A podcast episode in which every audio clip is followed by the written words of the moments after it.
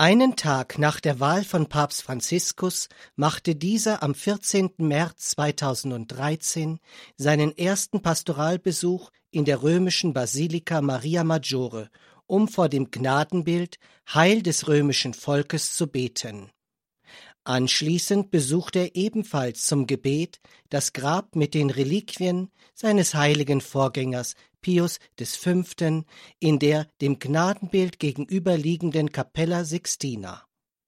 Papst sein bedeutet hier auf Erden als Dienstamt, oberster Hirte der universalen Kirche Jesu Christi zu sein. Dieses leitet sich ab gemäß Jesu Auftrag Weide meine Lämmer, weide meine Schafe.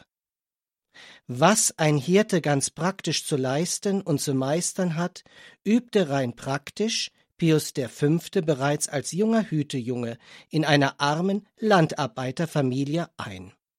In diese ist er am 17. Januar 1504 hineingeboren worden, die in Bosco bei Alexandria nördlich von Genua lebte. Dank eines Stipendiums konnte er die Domschule besuchen und trat als 14-Jähriger in den Dominikanerorden ein. Nach der Ablegung der Ordensgelübde und dem Empfang der Priesterweihe war er in der Ordensausbildung als Prior und Provinzial tätig. Die gut ausgebildeten Dominikaner, die auch den Namen Predigerorden führen, galten als Wächter des Glaubens. Deshalb war diesem Orden auch häufig die sogenannte Inquisition anvertraut, so auch einige Zeit unserem heutigen Tagesheiligen. Durch die Glaubensspaltung der damaligen Reformationszeit verstärkte sich das Ringen um die Klarheit und Reinheit der katholischen Lehre und Lebensführung.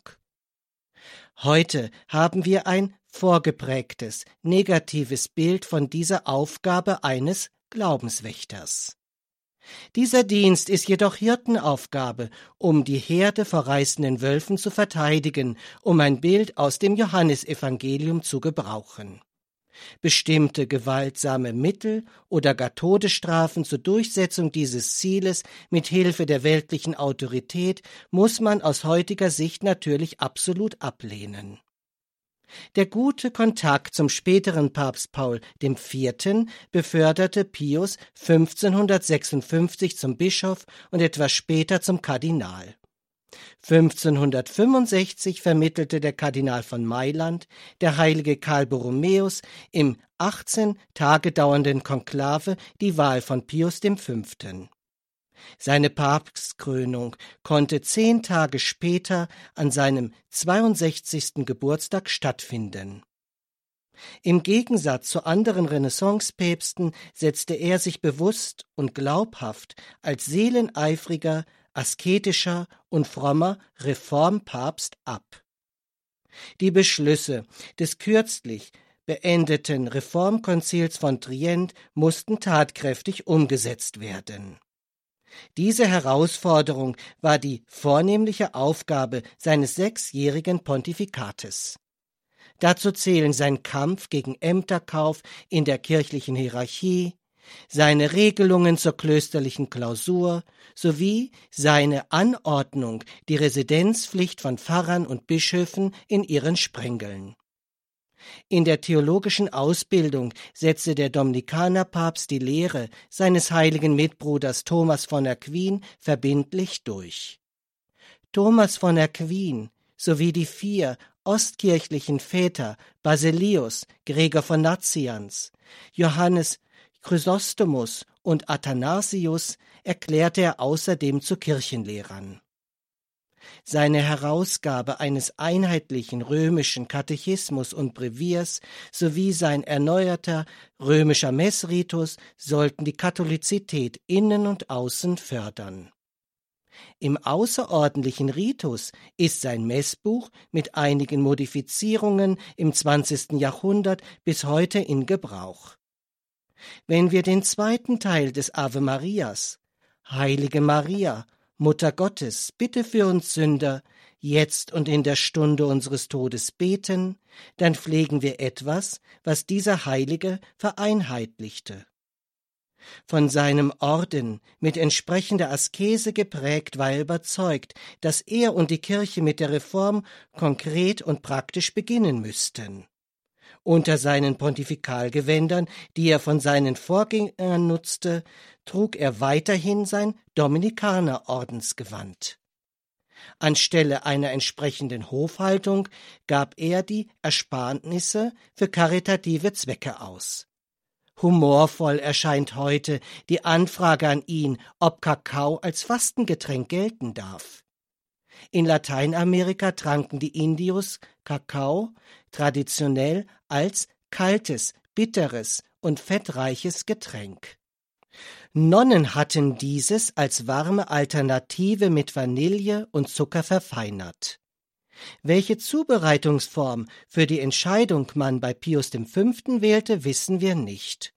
Auf jeden Fall mochte dieser asketische Papst keinen Kakao, erlaubte diesen jedoch für die Fastenzeit und darüber hinaus. Außenpolitisch war seine Exkommunikation der englischen Königin Elisabeth I. diplomatisch gesehen unglücklich. Harte Katholikenverfolgungen in England und Irland waren die Folge. Erfolgreich war stattdessen seine katholische Koalition gegen die Islamisierungsexpansion der Türken nach Europa mit dem Sieg in der Seeschlacht von Lepanto am 7. Oktober 1571. Der Heilige schrieb diesen Sieg der Fürsprache Mariens und dem Rosenkranzgebet zu. Deshalb führte er dankbar die Anrufung Maria, Hilfe der Christen in die lauritanische Litanei und das Rosenkranzfest ein. Als seeleneifriger Hirte starb der heilige Papst Pius V. mit 68 Jahren am 1. Mai 1572 und wurde 1712 heilig gesprochen. Der heilige Pius V. zeigt, dass eine Reform der Kirche zu allen Zeiten nötig ist und immer bei jedem einzelnen Glied zuerst selbst beginnen muss. In diesem Sinne wollen wir jetzt beten Herr, erneuere deine Kirche und fange bei mir an. Amen.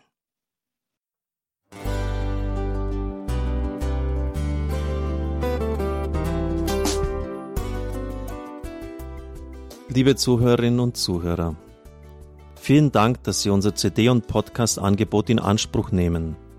Wir freuen uns, dass unsere Sendungen auf diese Weise verbreitet werden. Dieser Dienst ist für Sie kostenlos. Für uns ist er allerdings mit einem nicht unerheblichen finanziellen Aufwand verbunden. Deshalb sind wir für jede Spende dankbar.